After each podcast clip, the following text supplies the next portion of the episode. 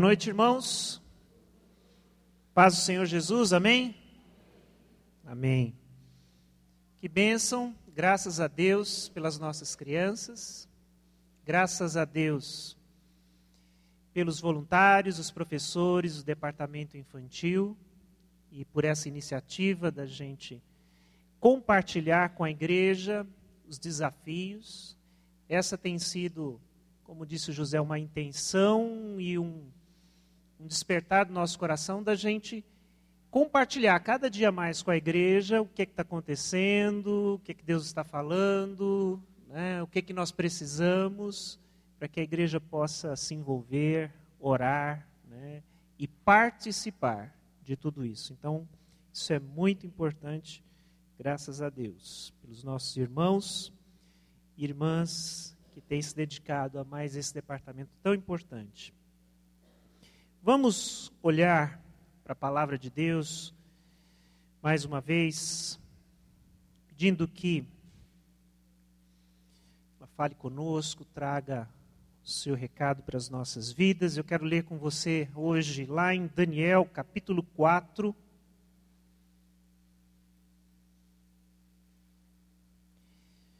Daniel capítulo 4, a partir do verso 4.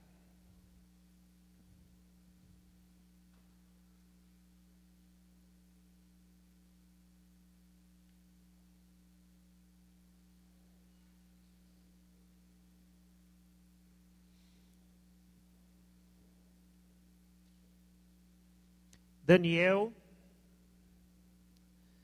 livro de Daniel, capítulo 4, a partir do versículo 4. Nós lemos assim: Eu, Nabucodonosor, estava satisfeito e próspero em casa no meu palácio. Tive um sonho que me deixou alarmado. Estando eu deitado em minha cama, os pensamentos e visões que passaram pela minha mente deixaram-me aterrorizado. Por isso decretei que todos os sábios da Babilônia fossem trazidos à minha presença para interpretarem o sonho para mim. Quando os magos, os encantadores, os astrólogos, os adivinhos vieram, contei-lhes o sonho, mas eles não puderam interpretá-lo. Por fim veio Daniel a minha presença. Eu lhe, contei o sonho. Ele é chamado Beltesazar, em homenagem ao nome do meu Deus. E o espírito dos santos deuses está nele. Até o versículo 8, por enquanto. Vamos orar pedindo que Deus fale conosco através dessa palavra. Senhor Jesus, Nós agradecemos, Senhor, uma vez mais, pela tua presença, por estarmos aqui na tua igreja, pela palavra, pelo louvor, pela oportunidade de congregarmos como família, Senhor. Porque o Senhor é o Deus de todas as gerações, os adultos, os jovens, os adolescentes, a criança. E todos nós podemos buscar a tua presença, crescer espiritualmente diante da tua presença. Que a cada dia, Senhor, o Senhor nos dirija com a tua palavra, a todos nós, e que possamos de fato, como família, buscar essa palavra. É isso que nós te pedimos, Senhor. Fala conosco nessa noite. Usa a tua palavra, usa a reflexão da tua palavra, eu te peço, no nome de Jesus. Amém. Amém, queridos. Amém. Eu queria falar um pouco sobre uma falsa espiritualidade. Eu queria refletir um pouquinho com você sobre mais uma vez aqui no livro de Daniel. A gente tem acompanhado essa história. E nós acabamos de ler um trecho que talvez você que tem acompanhado conosco pode até falar, mas de novo, né, nós não já refletimos sobre é, o sonho de Nabucodonosor, mas esse é um outro episódio, aqui no capítulo 4, é um outro sonho. E é uma nova mensagem de Deus a Nabucodonosor, a Babilônia. E a gente vai refletir com calma em, em dois momentos. Eu quero hoje praticamente introduzir, nós nem vamos falar do sonho em si. Mas Deus está falando, há um novo sonho, Deus está falando na Babilônia, Deus está falando com Nabucodonosor. Embora os capítulos sejam curtos, a história é muito curta, mas muito tempo se passou diante de toda aquela experiência de Daniel ali na Babilônia, de Sadraque, Mesaque e Abidnego, nós nos lembramos do episódio da, da fornalha. E o fato é que nós temos um tempo muito diferente daquele do capítulo 1, onde o Deus dos judeus, o Deus dos hebreus, era um Deus completamente desconhecido de todos.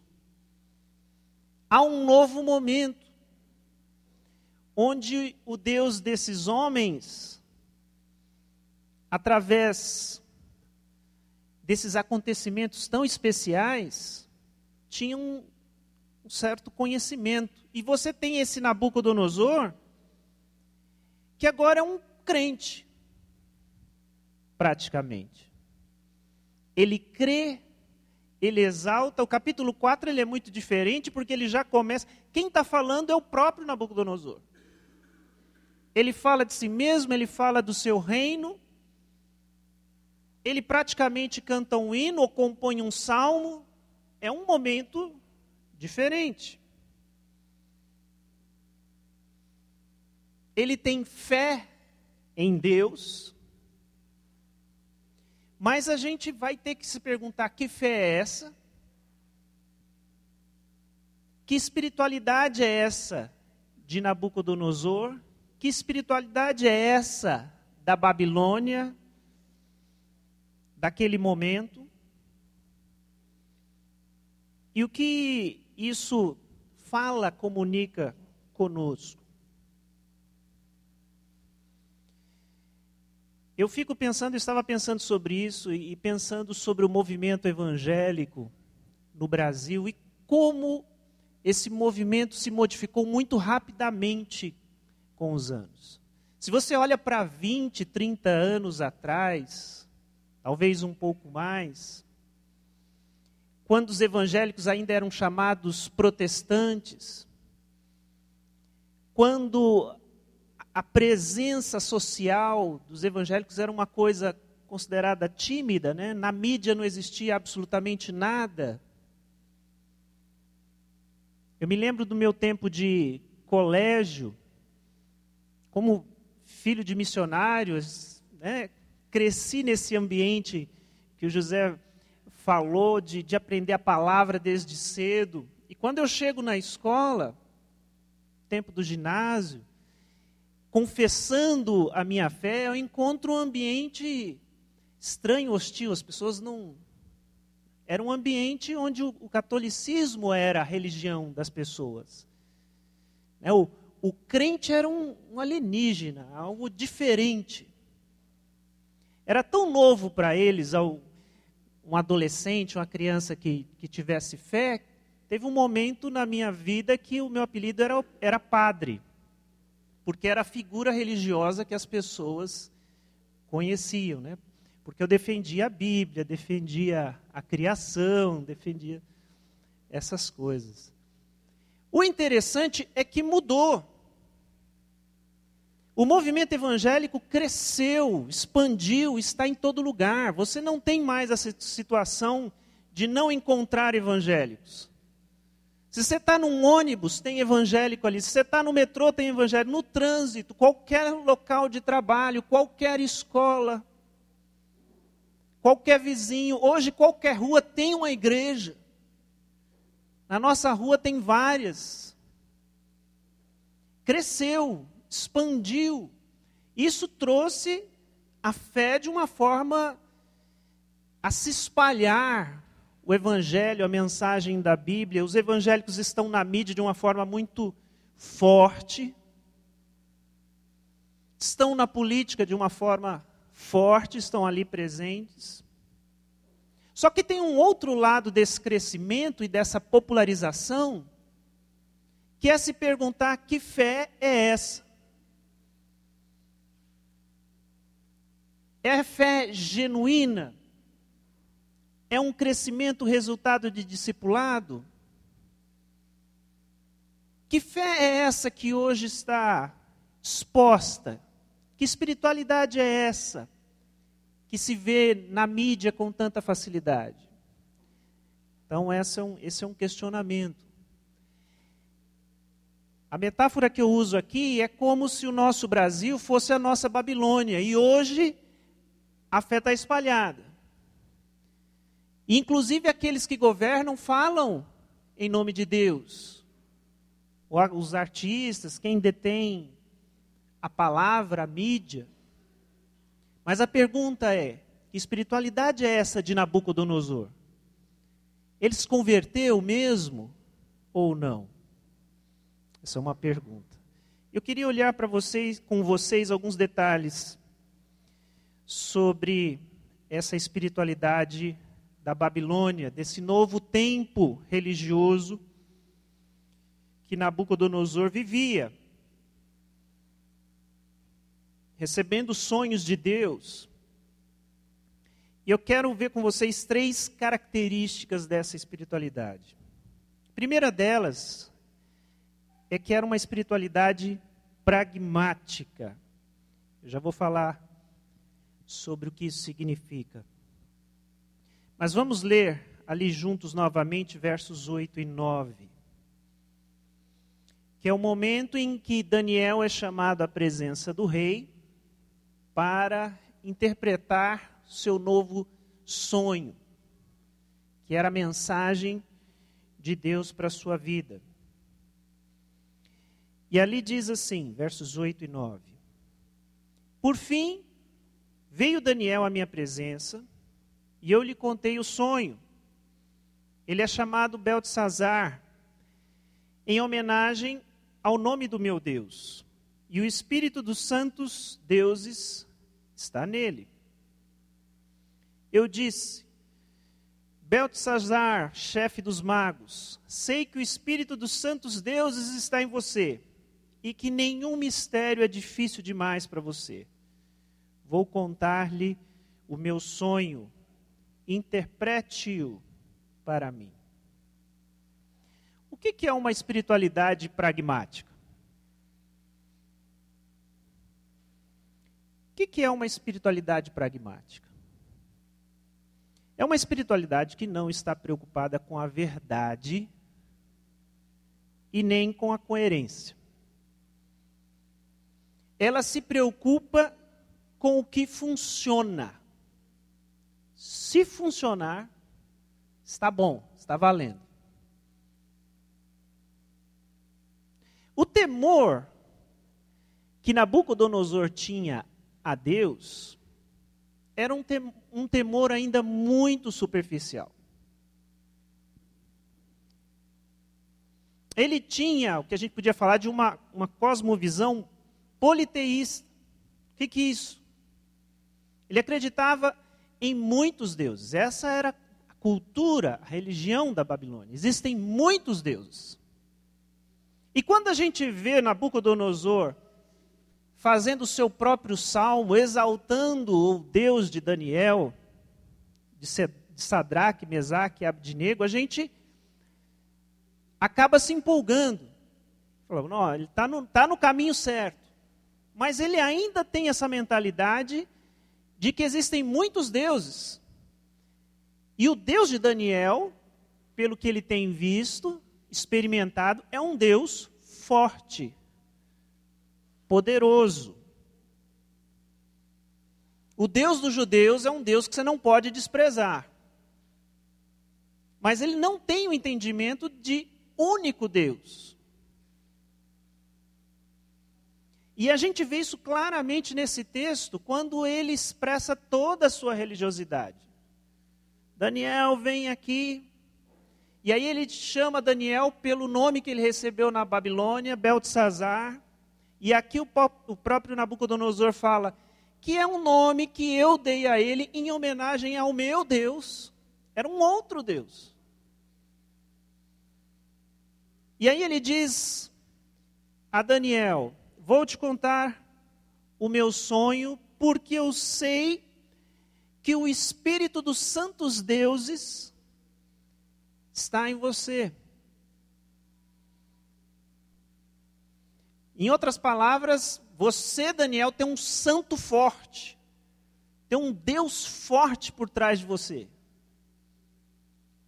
Então, vem aqui e, e fale da, dessa mensagem desse Deus. E aí eu fico pensando, queridos irmãos, como a fé de Nabucodonosor lembra muito uma fé popular que nós encontramos hoje nos nossos dias. Que é uma fé muito, a palavra é sincrética, que mistura. Não existe uma, uma, uma coerência, uma busca da verdade, existe uma busca. O que é que funciona? que é que demonstra poder?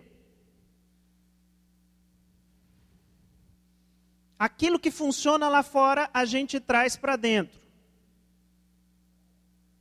Muito nesse movimento evangélico que cresceu tão fortemente nos últimos anos, existe muito dessa fé que procura o que é que funciona em outras religiões, na psicologia, no mercado, e traz tudo isso para a fé. Essa fé que a gente vê hoje também, essa espiritualidade, ela é muito supersticiosa. A superstição também não vê a necessidade de coerência. Porque a superstição é aquilo. Eu tenho medo do mal. Superstição geralmente é o medo do mal. Então a incoerência da superstição é o velho ditado: acende uma vela para Deus e uma para o diabo. Eu não quero ter ninguém contra mim. Então, é, existe muito dessa religiosidade. E Nabucodonosor é isso. Ele é capaz de cantar um hino de louvor a Deus, mas ele vai acender um incenso dele, ele vai fazer o sacrifício, ele tem os deuses dos seus pais. E está tudo bem. Ele quer construir uma nova Babilônia com essa liberdade de fé. Vamos construir uma nova espiritualidade, uma nova fé, não tem problema. Só que não existe verdade, não existe coerência nessa fé. E uma outra característica dessa fé, dessa espiritualidade pragmática, é que ela é competitiva. Por quê? Se busca uma nova unção, se busca uma nova visão, se busca um novo ministério. E esse vale até que outro surja. Então Nabucodonosor está muito empolgado com a visão, o ministério, a unção dos deuses derramada em Daniel. Mas se aparecer alguma outra coisa lá na frente, poderosa também, que o faça ganhar guerras, ele vai mudar rapidamente. E a gente muitas vezes vê na nossa Babilônia uma espiritualidade competitiva. Qual é a igreja da vez? Qual é a unção? Qual é o ministério? Qual é a visão? Como se as coisas funcionassem assim. E aí nós vamos procurando aquilo que há de melhor e há um, uma certa competitividade entre aqueles que oferecem a espiritualidade. Então, eu trago essa, essa reflexão para a gente olhar que é um grande desafio ter fé na Babilônia. E a gente precisa ter muito cuidado quando as expressões culturais, os, os, os, modelos começam a confessar a fé, eu fico pensando qual era a reação do próprio Daniel, e aqui a gente tem nesse capítulo a sua reação. Mas como é que a gente deve reagir a essas expressões. Segundo lugar, quero chamar a sua atenção que essa falsa espiritualidade é uma espiritualidade triunfalista. Vou chamar a sua atenção a alguns outros versos aqui. Na confissão de fé de Nabucodonosor, no verso 2 ele diz: tenho a satisfação de falar-lhes a respeito dos sinais e das maravilhas que o Deus Altíssimo realizou para mim. Se você ler esses primeiros versículos, sim, sem, sem muita atenção, você, nós vamos, nós vamos embarcar aqui na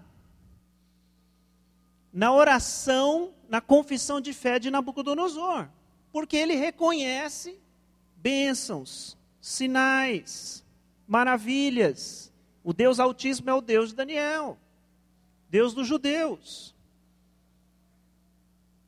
Mas quando a gente vai lendo, vai conhecendo Nabucodonosor e a, e a narrativa vai avançando, nós vamos percebendo como é que é o seu coração. E ele tem essa espiritualidade que reconhece o poder de Deus a meu favor. Quando Deus está do meu lado, a meu favor, eu reconheço o seu poder, sua maravilha, os seus sinais. Ele enxergava a si mesmo como alvo da bênção e da atenção de Deus. Isso é tão verdade que Nabucodonosor, quando ouvia, quando Daniel deu a interpretação do sonho, ele só, só escutou o que ele queria. Que era a primeira parte da cabeça de ouro da estátua, que era ele. Ele gostou tanto dessa parte que ele não ouviu mais nada. Deus me fez o mais poderoso dos reis da terra, me deu um, um império, e eu sou essa cabeça de. Ele, ele não, aquela parte da pedra, ele não ouviu.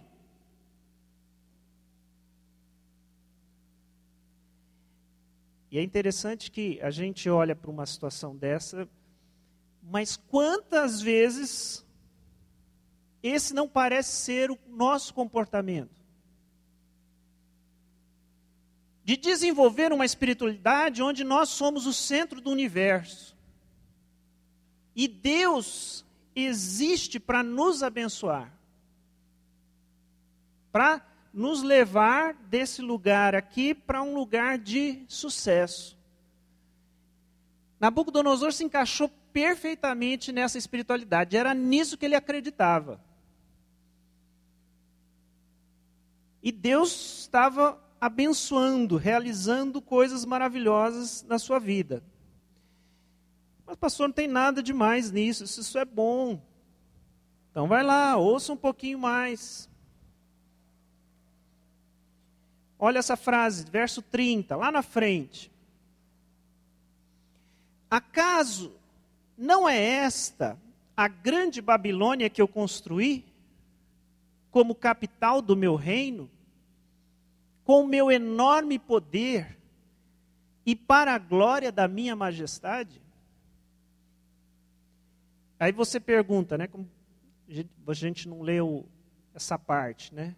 Bom, é Deus que está falando aí, não é, pastor? Não.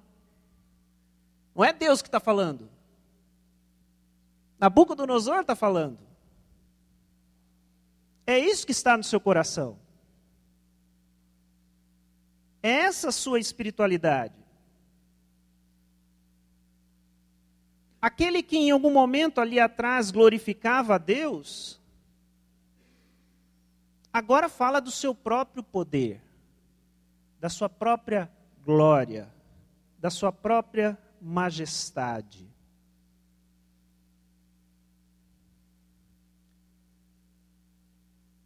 Como, como é perigoso esse, esse estado de que a gente chama de sucesso, né? quando alguém chega lá, né? quando as coisas dão certo. Porque a tentação de olhar para a vida, para si mesmo, para aquilo que você construiu e bater no peito e dizer: É, eu sou bom mesmo. Espero que todos me respeitem, porque. Interessante quando a gente está lá embaixo, a gente, Senhor, ajuda, por favor, dá uma força. Mas quando a gente chega lá em cima, eu sou bom, viu?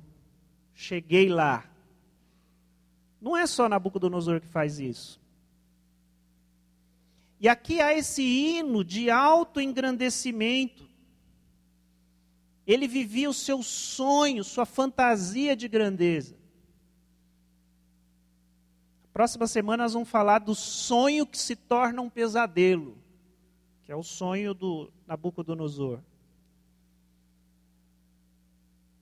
Uma, uma outra coisa que a gente precisa pensar: muito cuidado em pensar que o sucesso significa aprovação de Deus. Se deu certo, é que Deus está aprovando. Nabucodonosor estava exatamente vivendo isso. Depois você leia com calma esse capítulo. A Babilônia ali no seu auge prosperidade, guerras vencidas, uma relativa paz. E ele agora bate no peito, só que ele não sabe o que, que vai acontecer com ele. E vão uma grande tribulação, ele não sabe ainda. Mas ele está confiante.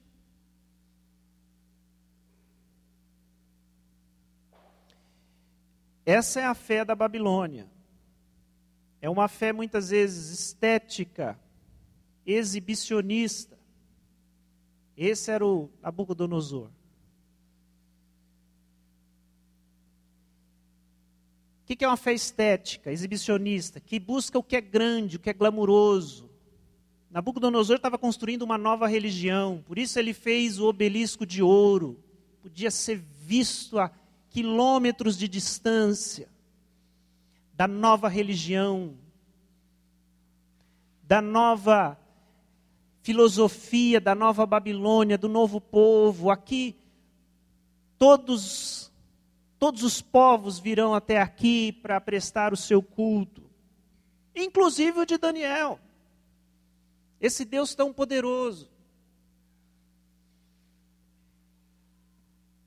Mas é também uma fé egoísta, essa espiritualidade que olha sempre para si mesmo.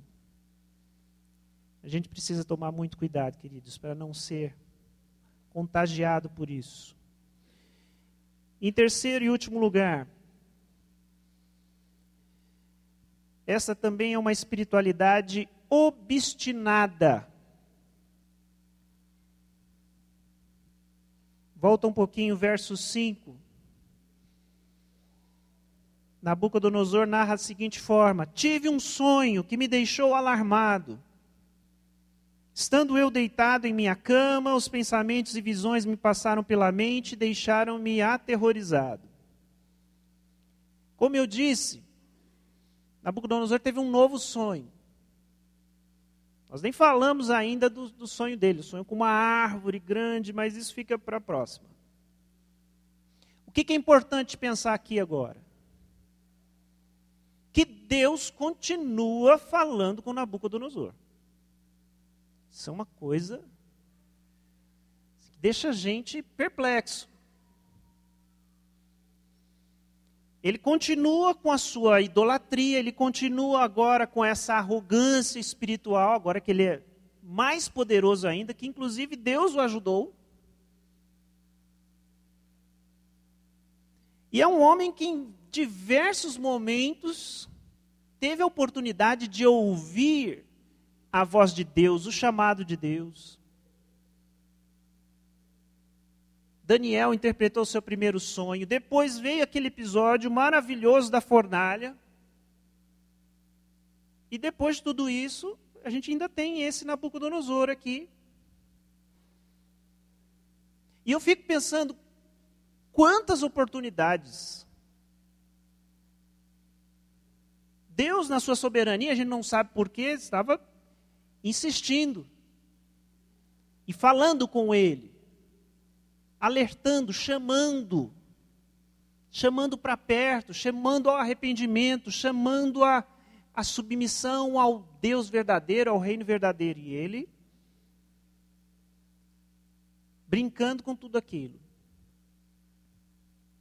Deus continua falando com ele. Mas as oportunidades vão vão sendo desperdiçadas. Porque a espiritualidade de Nabucodonosor, embora seja muito mística, pragmática, triunfalista, é obstinada, é teimosa, não se rende. E existe muito dessa espiritualidade no mundo onde a gente vive. É uma espiritualidade que falta um elemento essencial. Qual? Arrependimento. Submissão. Não existe espiritualidade verdadeira sem arrependimento. Que espiritualidade é essa desse rei que se sente o máximo, um próprio Deus, um entre os deuses? Isso nos faz lembrar uma palavra do Novo Testamento. Atos 7,51, uma palavra muito importante, onde é dito assim: povo rebelde, obstinado de coração e de ouvidos, vocês são iguais aos seus antepassados sempre resistem ao Espírito Santo. Que palavra dura, difícil, mas verdadeira a respeito de uma geração. Povo rebelde, obstinado de coração, que não se arrepende, que não se volta para Deus. Não importa o quanto de sinal, importa o quanto de de milagre, de palavra, de demonstração, não se rende. E esse texto tem uma coisa diferente, porque ele tem, tem uma palavra aqui nas versões mais antigas, que ele diz assim: povo de dura cerviz. O que, que é dura cerviz? É literalmente povo de pescoço duro.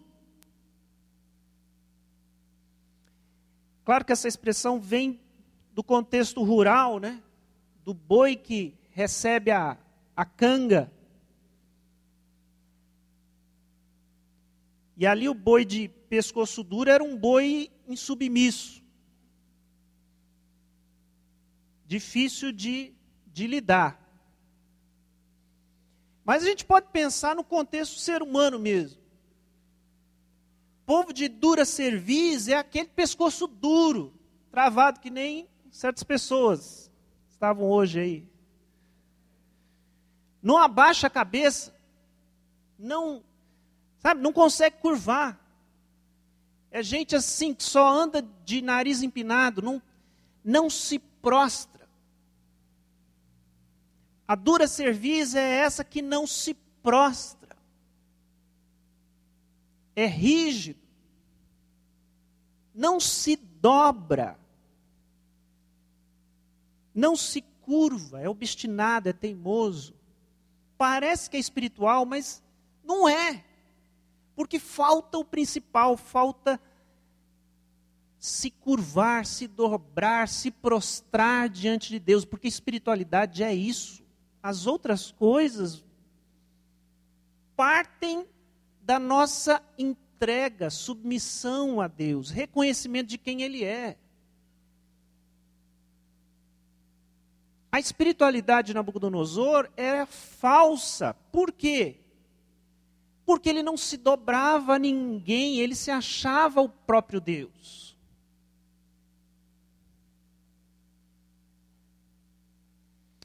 E aí a gente fica pensando, né?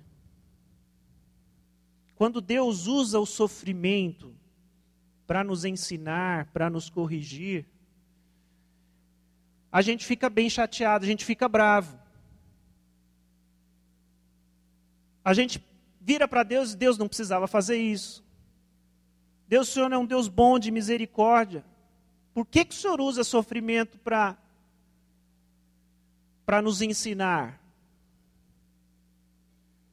E aí eu fico pensando e refletindo, toma por exemplo a vida de Nabucodonosor e agora toma a sua também e a minha. Quantas vezes Deus fala, Deus chama, ele usa a sua palavra, ele usa os irmãos, ele usa as circunstâncias, ele está chamando, ele está falando. E ele manda sonho, e ele manda alguém, Quando vem o sofrimento para nos ensinar, você tem que lembrar que Deus provavelmente já, já, já vem falando, já vem chamando de diferentes outras formas. Mas a grande realidade é que nós somos povo de dura serviço. Como é que Deus vai vai dobrar esse, esse pescoço duro, vai amaciar esse cangote. Como é que Nabucodonosor vai entender que ele não é um Deus? Leia esse capítulo aqui em casa, vou deixar uma tarefa. Você vai ver o que vai acontecer com ele. Mas não foi falta de aviso, não foi falta de palavra. Ele já tinha sonhado antes. A pedra virá e vai destruir a estátua. Ela tem pés de barro. Mas o Nabucodonosor ficou empolgado só com a parte do ouro. Construiu seu próprio monumento a si mesmo. Não foi falta de aviso. Queridos, esse é um alerta muito grande para todos nós. Nós não podemos deixar que isso aconteça conosco, que a gente tenha uma espiritualidade obstinada, que não se curva, que não se arrepende, que não está sensível à voz de Deus. Que não se submete.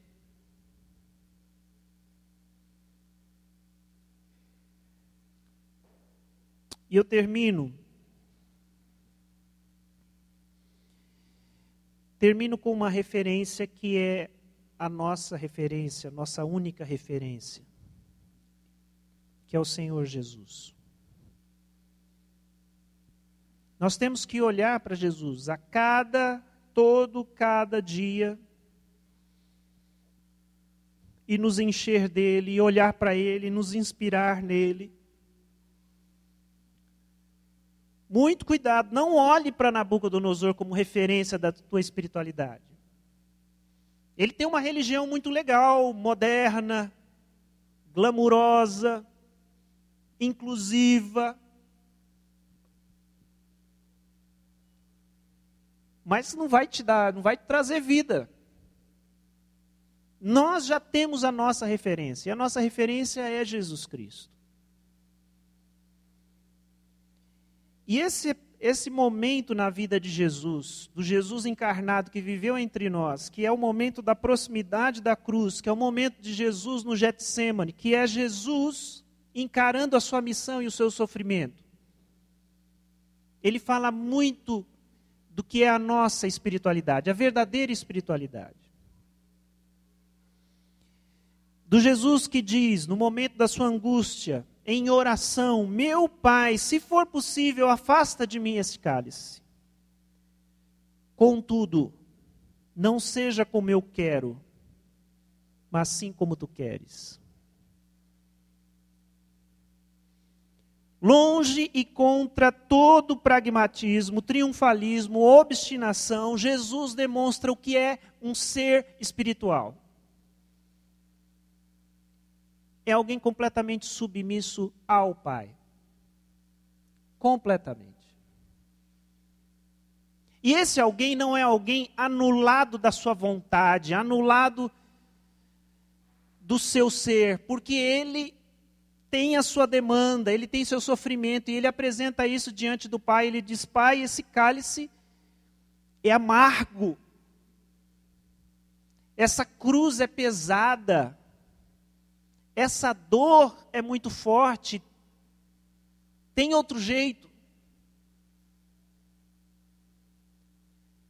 Mas aí vem a sua principal confissão. Contudo, não seja como eu quero, mas como tu queres. Não seja a minha vontade, mas a tua vontade.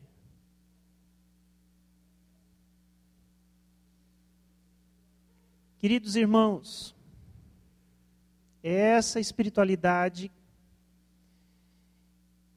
que Deus espera brotar no nosso coração. De alguém que confia em Deus e se submete e se entrega. E tenha coragem de dizer do mais profundo do seu coração: seja feita a tua vontade, Senhor.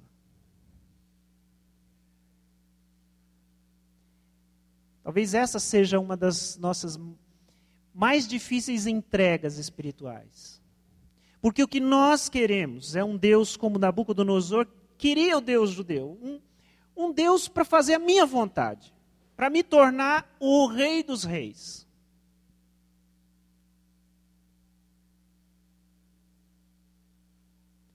Mas quem é capaz de fazer a oração de Jesus? Não seja o que eu quero, mas o que o Senhor quer. Senhor, eu entrego a minha vontade.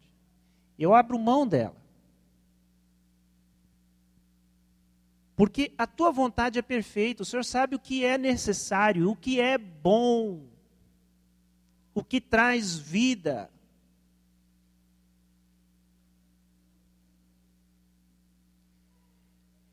E olhando para Jesus, e somente olhando para Jesus, a gente consegue compreender que num mundo difícil como o nosso, onde o mal existe, onde o mal está à nossa volta,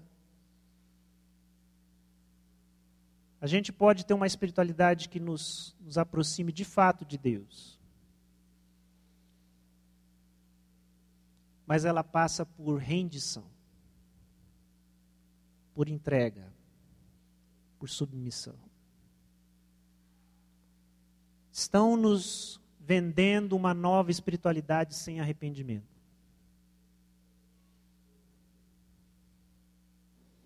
Mas nós precisamos fazer a oração de Jesus. Aceitar o seu quebrantamento. Eu não gosto muito do, do argumento se a gente não aprende por bem, a gente aprende por mal. Não gosto de usar esse argumento. Mas ele é verdadeiro.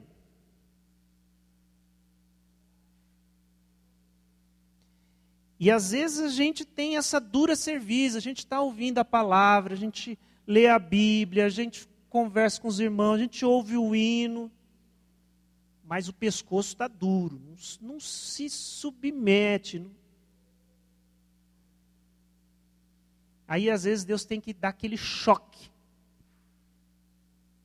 aquele trauma, permitir que você passe por uma situação, opa, não sou o rei do universo. Não sou o Deus da Babilônia. Sou frágil. Opa, Deus, já entendi, calma. É difícil. É bem difícil passar por essa experiência. Mas se, se esse for o caminho, que, que pelo menos a gente aprenda e se volte para Deus. Né? De Senhor, Senhor, só o Senhor é Deus. Eu, é aquele cântico, uma frase maravilhosa, né? Tu és Deus e eu não sou. Essa confissão faltava para o Nabucodonosor. Ele demorou um pouquinho para entender essa grande verdade. E a gente aqui é tão, né, irmãos, nós somos tão pequenos,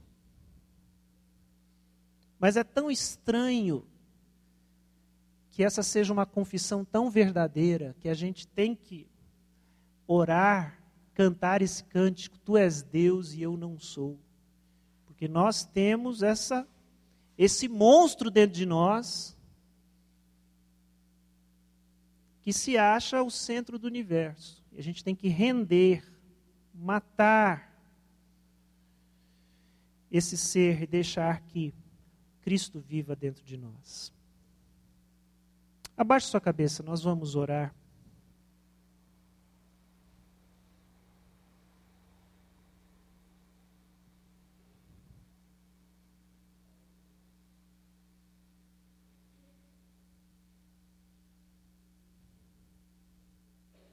Senhor Jesus, Obrigado pela tua palavra, Senhor.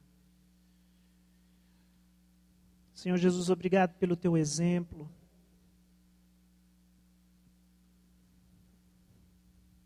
Senhor Jesus, obrigado porque esse momento tão difícil do Getsemane foi registrado para que a gente entendesse a sua dor, mas também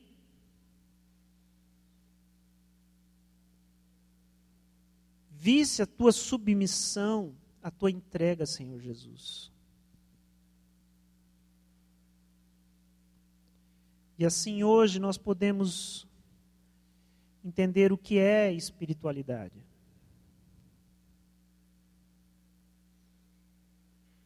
Tira de nós, Senhor. Tira de nós.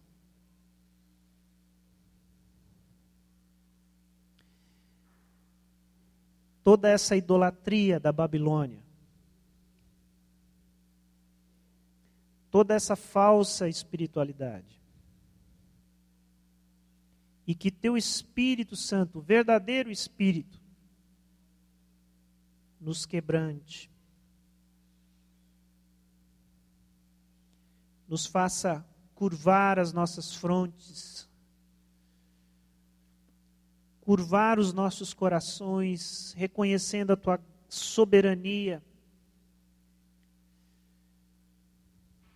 a tua majestade, a tua honra, reconhecendo quem é Deus, quem é o verdadeiro Rei, quem é o Senhor,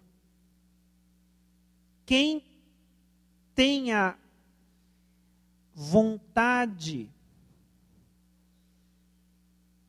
que deve prevalecer. Ó Senhor, que o teu Espírito nos, nos quebrante a cada dia com a tua palavra. Eu peço as tuas misericórdias e graças, Senhor, e a tua paciência maravilhosa para que o sofrimento não seja necessário, Senhor, para que nos rendamos a Ti. Que os nossos ouvidos sejam abertos